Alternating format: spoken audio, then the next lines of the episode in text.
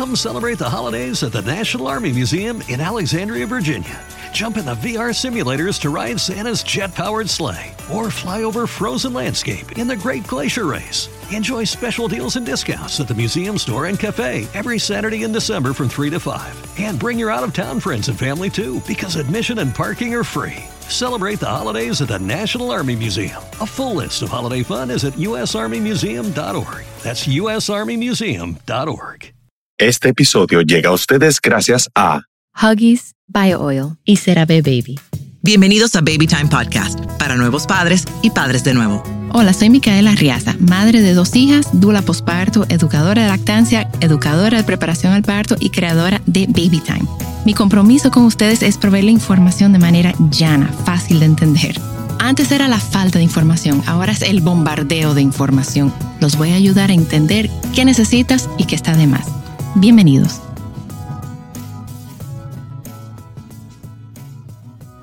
Bueno, bienvenidos y bienvenidas de regreso. Hoy me tienen a mí solamente, así que espero ser buena compañía hoy. Mira, el, el tema de hoy del podcast es qué preguntas tú debes de hacerle a un potencial ginecólogo, obstetra, para atender tu embarazo y tu parto. Muchas de nosotras Em, tenemos un ginecólogo y cuando quedamos embarazadas entendemos que debemos de seguir con ese mismo ginecólogo, pero no necesariamente es así. Y hay ginecólogos que no atienden partos. Eso es importante que tú lo sepas. Em, pero sí, todos los obstetras son ginecólogos. Eso hace sentido. Bueno, pues vamos a empezar con algunas de las primeras preguntas. Primero, yo quiero invitarlos a que entrevisten varios médicos antes de tomar una decisión. Es una de las decisiones más importantes y más influyentes en su embarazo y en su parto y en, el, y en la experiencia de tu parto. También quiero decirles que ustedes están en todo su derecho de cambiar de médico al principio del embarazo, a mitad del embarazo, al final del embarazo. Tú estás eligiendo a ese médico. Ese médico está trabajando para ti. Tú eres su cliente. No es al revés. Ese doctor no te eligió a ti. Tú le estás pagando y tú le estás pagando un servicio. Y el servicio es que tener un bebé y una madre sana al final del embarazo. Ahora, ¿cómo llegan a ese bebé y esa madre sana? Pueden haber muchas diferencias, pero es importante que ustedes participen en este proceso. Ya el embarazo y, el parto no es algo místico, no es algo que, que, que nadie sabe lo que pasa. Toda la información está ahí. Y hay más madres interesadas hoy en día en tener en vivir la experiencia de su parto. Yo sé que quizás algunos de ustedes están pensando, pero tan locas. Yo sentir eso. Pero hay madres que quieren tener un parto sin medicamentos. Y hay médicos que no apoyan eso.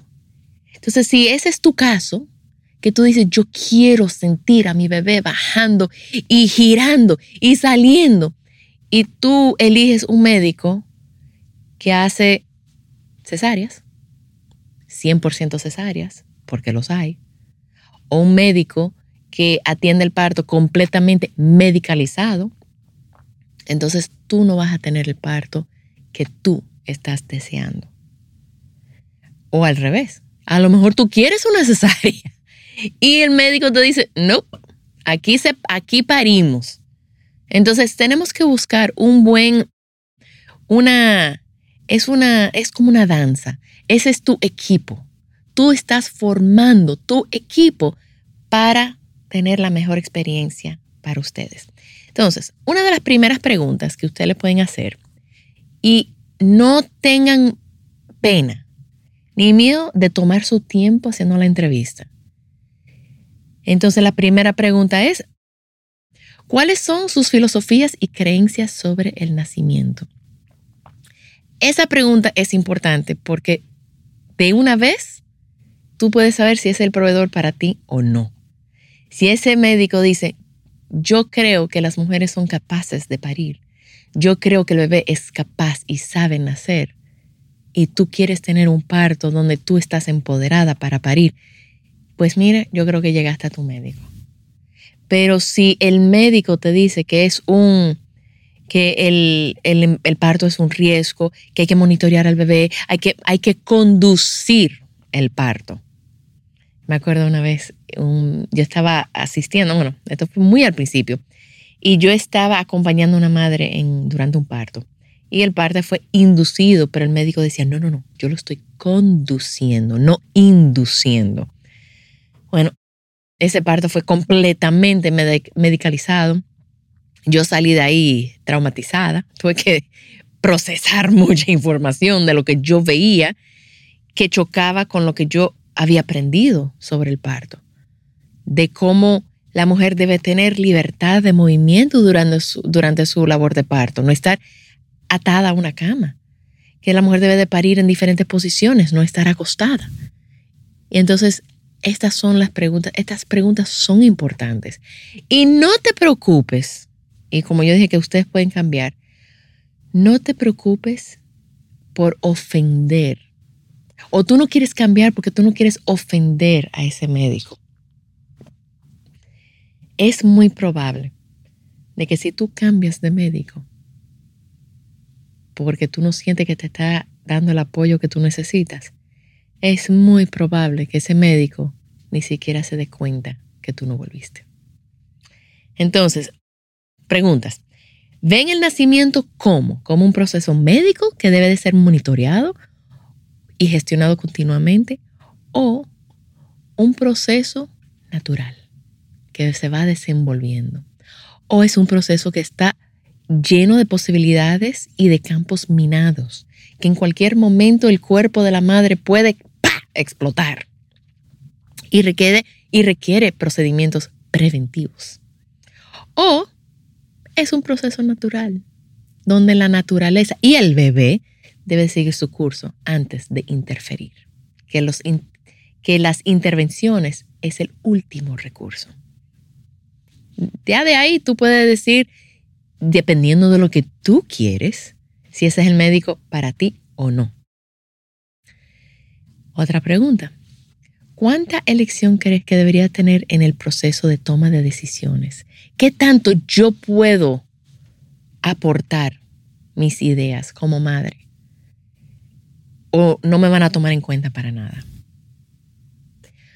¿Cuáles son sus pensamientos sobre el manejo de dolor o el alivio de dolor durante el parto? ¿Tú crees que las madres, que las mujeres son capaces de parir sin anestesia? ¿Son locas por querer parir sin anestesia? ¿No apoyas que paren sin, sin anestesia para nada? Definitivamente, obligatoriamente, necesitan ponerse un epidural. Eso es otro gran indicador de cómo el proveedor ve la atención médica durante el proceso de nacimiento asumen que tendrán alivio del dolor como todos los demás o apoyarán y alentarán los métodos naturales para aliviar el dolor. Porque hay maneras no fármacos de reducir la percepción de dolor. Te informarán sobre los efectos secundarios de los medicamentos usados para manejar el dolor para ti y tu bebé porque es importante que ustedes lo sepan. Todo tiene efectos secundarios. Todo cruza la placenta y afecta al bebé. Cuando te dicen, no, no, no, eso no es nada. Sí, eso afecta. Em, ¿Te alentarán a aceptar el alivio de dolor o recomendarán que no lo haga si está cerca de dar a luz a su bebé? Este, esta pregunta es interesante porque yo acompañé a mi hermana durante su trabajo de parto. Y ella estaba, eh, su parto fue inducido porque ella tuvo diabetes estacional. Y un parto inducido es más doloroso que un, un trabajo de parto natural. porque el pitocin, que es lo que se usa para inducir un parto, o uno de, las, de los medicamentos disponibles para inducir el parto, eh, hace que las contracciones sean muy intensas y muy rápidas. Entonces tu cuerpo no tiene tiempo de adaptarse. Pues mi hermana estaba muy, muy, muy abrumada. Y era una contracción sobre otra contracción, sobre otra contracción. Y de repente ella estaba vomitando, y estaba nerviosa y estaba en, que no encontraba sitio. Bueno, como educadora de preparación al parto, yo veía a mi hermana y yo decía, pero ella está en transición. Sea, ella está dando todas las señales de transición. Incluso dice, yo quiero hacer pupú. Eso es que ya el bebé viene. Y la enfermera, esto fue en Estados Unidos, o sea que Estados Unidos no es que es mejor que aquí, no necesariamente. La enfermera dijo, mira, como tú eres primeriza y le habían hecho un tacto hacía como dos o tres horas y está en cuatro centímetros, la enfermera decía, mira, todavía te falta mucho, vamos a ponerte un epidural. Le pusieron el epidural porque mi hermana entendía que faltaba, como dirían mis hijas, pila para parir. Pues cuando le pusieron el epidural, automáticamente tienes que poner una sonda porque ya tú no puedes pararte a hacer pipí, ya tus piernas no funcionan. Y cuando le fueron a poner la sonda, la sonda no entraba. Y señor, y yo tengo grabada la cara de la enfermera cuando ella se dio cuenta que la sonda no entra porque ahí estaba mi sobrina.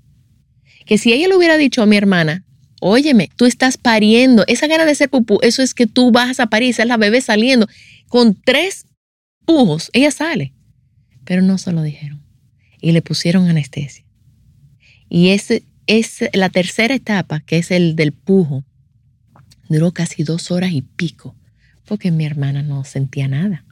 Entonces, si le hubieran dicho, oye, tú tal final, dale, es muy diferente a decir, bueno, ahora que falta, y no la chequearon. O sea, que mi hermana no tenía esa información. Em,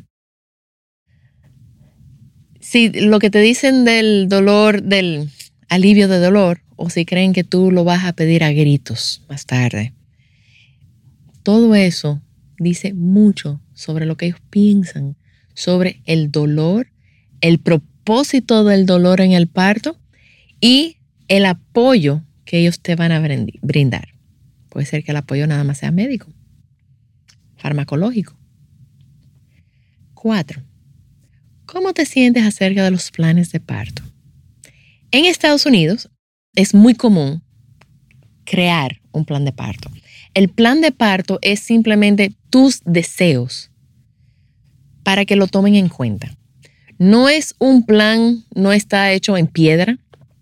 Eh, tus deseos pueden cambiar según las eh, situaciones médicas que se presenten.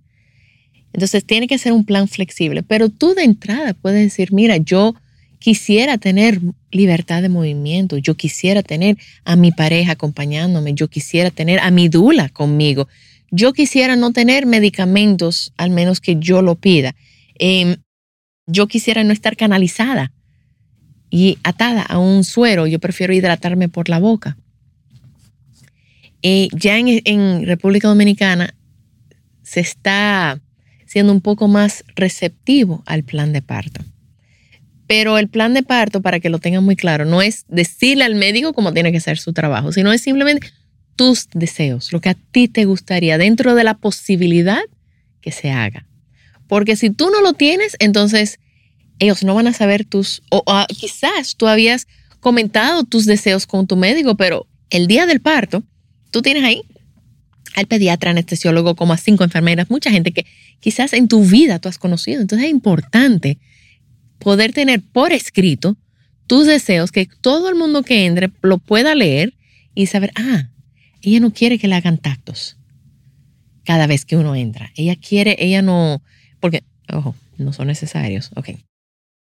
O ella no quiere eh, estar canalizada eh, y está recibiendo suero. Ella prefiere, dentro de, las dentro de las posibilidades, hidratarse por boca. ¿Ok? Pero si tú no lo dices, te van a poner un suero y se olvidan de ti. Eh, número número 5. Me perdió. ¿Dónde está el número 5?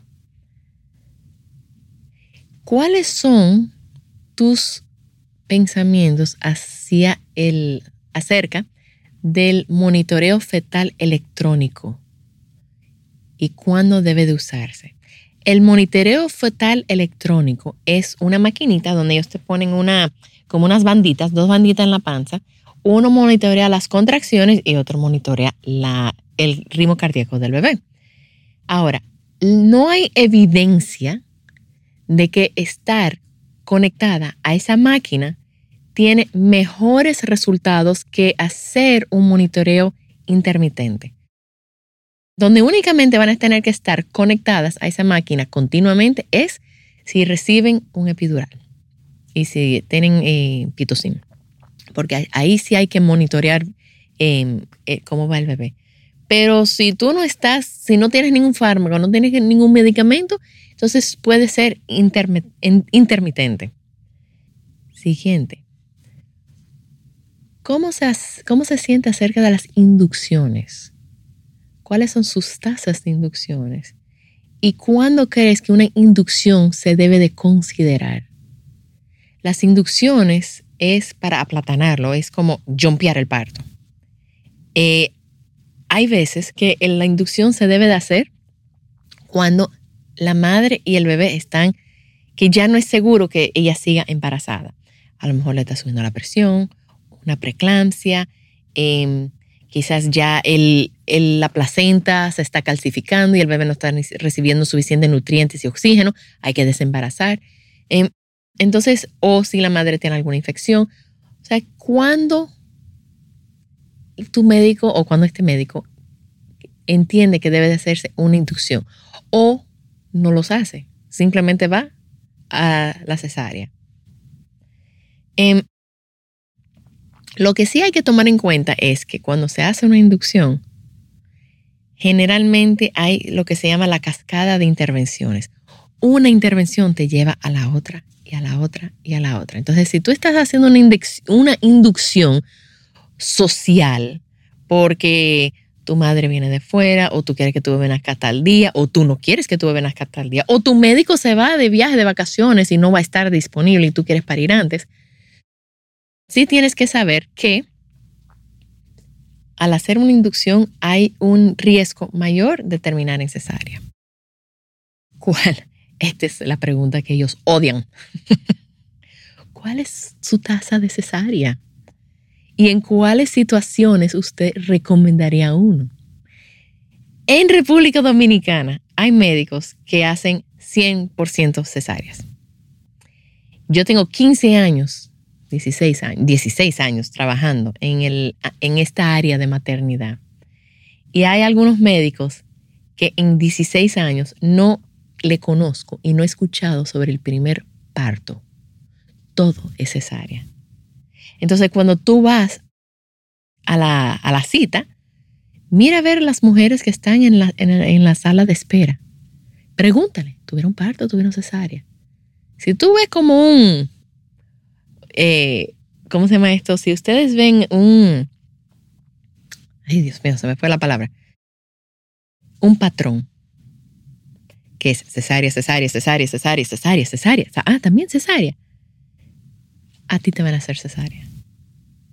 O pregúntale a la, a la secretaria, mira, y aquí hay días específicos para hacer cesáreas.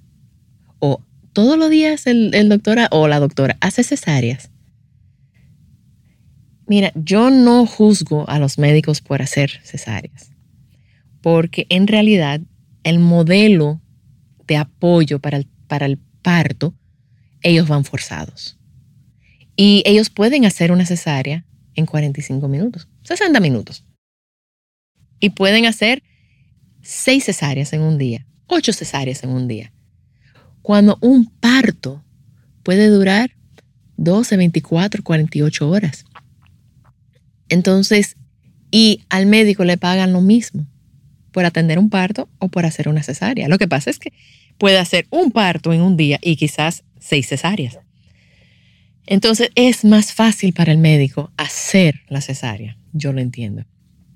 Pero es porque falta en el equipo médico una persona, faltan enfermeras obstétricas y faltan parteras y faltan dulas en República Dominicana. En Estados Unidos y en Europa yo sé que existen, pero aquí hace falta esas personas que son claves para el parto, para acompañar y, apoyar a la madre. Según la Organización Mundial de Salud, dice que de 10 a 15% de las cesáreas son necesarias médicamente. Después de ese número, realmente no es que una cesárea salva más vidas. Eh, también en, en, Estados Unidos el, el por ciento, ellos entienden que alrededor de 23 a 25% de los partos son cesáreas. Es como lo aceptable. Pero entonces cuando vemos aquí que, un, que eso no es la realidad aquí, que aquí las cesáreas andan en clínicas, bueno, a nivel nacional, supuestamente anda como por un 50%, porque están tomando en cuenta todas las eh, vecinas que vienen a parir aquí y que están pariendo en las maternidades. Pero en clínicas privadas, las tasas de cesárea están por un 70, 80, 90, 100%. Son pocos los médicos que hacen partos. Y están muy orgullosos, lo que hacen partos están muy orgullosos de su tasa de cesárea. O sea, que si tú le preguntas eso, te van a decir con orgullo un 23%, un 19%. Pero si se ofende el médico es porque nada más hace cesárea. Em, ¿Qué opciones para la madre hay en caso de hacer la cesárea? ¿En ¿Cómo usted humaniza la cesárea? ¿Me puedes pegar el bebé de una vez en mi pecho? Em, ¿Permites de que me bajen la tela para yo ver que salga mi bebé? Eh, la cortina donde se hace el campo estéril, lo bajan para yo ver a mi bebé nacer. Eh, permiten, porque vamos a decir, ok, tengo que ser una cesárea. Pero usted como doctor, al menos que no esté en un, pero en un riesgo, mi vida y la vida de mi bebé, podemos permitir y esperar que se presente el parto para entonces hacerme la cesárea versus programar un parto, porque cuando se presenta el parto, el bebé está listo para nacer. Y cada día que tu bebé, yo sé que tú estás más que harta de que ese bebé esté ahí adentro, pero, y loca por ver ese bebé, pero cada día que tu bebé pasa dentro de ti es beneficioso para tu bebé. Entonces digamos, ok, yo tengo que ser una cesárea o yo quiero una cesárea, pero déjame presentar parto o empieza contracciones o rompo fuente y ahí yo lo llamo y hacemos la cesárea. Puede ser que la cesárea sea a las 4 de la mañana, puede ser, pero ya tú sabes que tu bebé está listo. En la episiotomía. La episiotomía es un corte en el nie, es un corte en el perineo, que en los años 50 50, 60, 70, 80, se vio como un corte rutinario, porque la idea era, es más fácil coser un corte quirúrgico que reparar un desgarre en el perineo, que es el área entre la vagina y el ano. Pero ya se sabe que no debe de hacerse de rutina porque hay madres que no se desgarran. Y hay posiciones donde hay menos riesgo, posiciones de parir donde hay menos riesgo de desgarre. Entonces, hacer un corte por si acaso te ibas a desgarrar es, es violencia obstétrica. Hay veces que sí se requiere una episiotomía. Cuando se va a usar los forceps, si se va a usar la ventosa, hay que hacer una episiotomía para poder entrar y maniobrar. Pero un bebé que viene naciendo bien, no hay necesidad de hacer una episiotomía de rutina. Entonces pregúntale al médico, usted hace, digo, si hace partos, entonces la pregunta es, ¿y las episiotomías son de rutina? Y si ya tú estás buscando un médico para tu segundo parto, como fue mi situación que yo tuve una cesárea y decidí cambiar de médico porque no quería tener otra cesárea, al menos que fuera necesario. Y busqué un médico que me apoyara tener un parto vaginal después de cesárea. Existen, existen. Y también es importante que tú sepas que es más seguro un parto que una segunda operación. Las cesáreas no están exentos de riesgos, ni, ni reduce la mortalidad materna. Está, hay sus riesgos asociados con cualquier cirugía. Em, entonces, pregúntale al médico. Si el médico dice, ah, no, tú tuviste cesárea y yo no me hago cesáreas. Cesárea, siempre cesárea. Y tú quieres un parto, ese no es tu médico. Y hay médicos que van a hacer o te van a tratar de, de ayudarte, apoyarte a que tú tengas ese parto. No siempre es posible, pero hay médicos que sí te, te apoyan a hacerlo. La otra pregunta es, ¿cómo se maneja la tercera etapa del trabajo de parto? Y la tercera etapa es el alumbramiento de la placenta.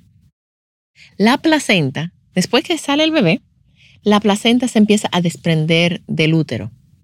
Y la madre cuando empieza a amamantar, la, tu útero sigue haciendo contracciones y tú empujas y sacas la placenta. Pero hay médicos que te ponen pitocin para eh, hacer que el, el útero se reduzca más rápido, se contrae más rápido. Hay médicos que jalan. Entonces pregúntale cómo es que lo manejan. Em, y la pregunta para mí, una de las preguntas más importantes. Bueno, dos preguntas más. ¿Cómo usted se siente acerca de las dulas?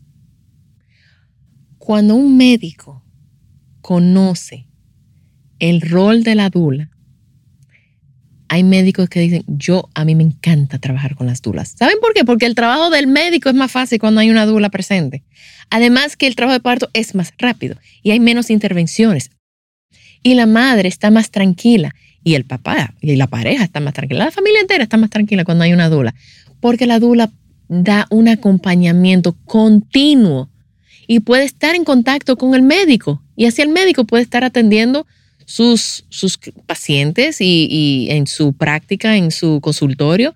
Y a medida que se va acercando al parto, la dula puede decir, doctor, ya venga, porque ustedes tienen que tener claro, el doctor llega para el expulsivo. El doctor no te va a estar agarrando la mano todo el trabajo de parto es el rol de la dula. Em, y la última pregunta. Cuando nace mi bebé, ¿hay separación de mamá y bebé? Porque es importante que ese bebé se quede con su madre.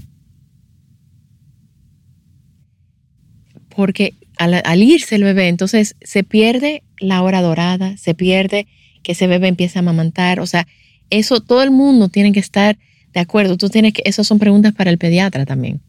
Porque ahí entran, como ahí hay un área gris donde eh, eh, ginecólogo y pediatra están juntos. Entonces, ¿qué puede hacer cuando nazca mi bebé? Tres preguntas más. ¿Quién atiende sus partos si a usted le pasa algo? Si usted está de vacaciones, si se enferma, si tiene COVID, ¿Quién atiende sus partos? Porque puede ser que te toque una persona extraña, tú quisieras saber. Dos, ¿en cuáles clínicas usted puede trabajar? Porque a lo mejor tú quieres una clínica A, pero tú, este médico solamente atiende en clínica B, pero clínica B como que no te, no te convence mucho. Entonces, o tú eliges el médico o tú eliges la clínica. Y la última pregunta. Y estos son para las madres que quedaron embarazadas en Semana Santa. Usted toma vacaciones de diciembre. Porque mira, les prometo, yo conocí una madre una vez que cuando le pregunté que cuál fue la, que ella tuvo cesárea, obviamente, y le digo, ¿y cuál fue la razón? Me dice, no, que era diciembre y el doctor me dijo que no iba a haber nadie aquí para atenderme si, si yo daba luz. Y yo, ¿cómo fue? O sea, pregúntale al médico si, si toma vacaciones, si va a estar fuera, a quién deja, em, si hay un congreso, o sea, toda esa información para que tú puedas saber cómo, qué tan cómoda tú te sientes con este, con este médico y esa, esa información. Em, y yo creo que ya, esas son las principales preguntas para hacerle a un potencial médico. Recuerden, ustedes pueden cambiar de médico en cualquier momento, están en su derecho. Yo tuve una clienta que estaba, que tomó la clase de preparación al parto conmigo. Y desde los seis meses el médico le estaba hablando de cesárea, cesárea, cesárea, cesárea. Pues ella cambió de médico a las 39 semanas. Y adivinen qué, parió. Y ella me dijo, y no se me olvida nunca, me dijo, mira, Mica, para lactar y parir en este país hay que ser guerrera. Y lamentablemente es así. Entonces, elige a tu general de guerra muy sabiamente y sepa que si ese general no está dando la talla, tú puedes cambiar. Muchísimas gracias. También estamos en babytimerd.com con nuestros talleres online, donde yo y todo el equipo estamos disponibles para ayudarlos a sobrevivir el posparto y todo lo que conlleva. Gracias por acompañarme. Por favor, comparte este episodio con alguien que necesite escucharlo. Nos pueden seguir en las redes sociales como BabyTimeRD. Babytime Podcast es grabado en Pinktree Studio.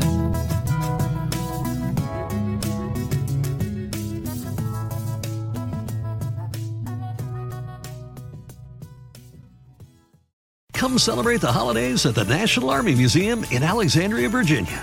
Jump in the VR simulators to ride Santa's jet powered sleigh or fly over frozen landscape in the Great Glacier Race. Enjoy special deals and discounts at the museum store and cafe every Saturday in December from 3 to 5. And bring your out of town friends and family too, because admission and parking are free. Celebrate the holidays at the National Army Museum. A full list of holiday fun is at usarmymuseum.org. That's usarmymuseum.org. Looking for truly stunning jewelry this holiday season? Boone & Sons Jewelers is fully stocked with unique gifts they'll love in Chevy Chase, DC, and McLean, and virtual shopping experiences by appointment. Trusted by Washingtonians for over 70 years. BooneandSons.com.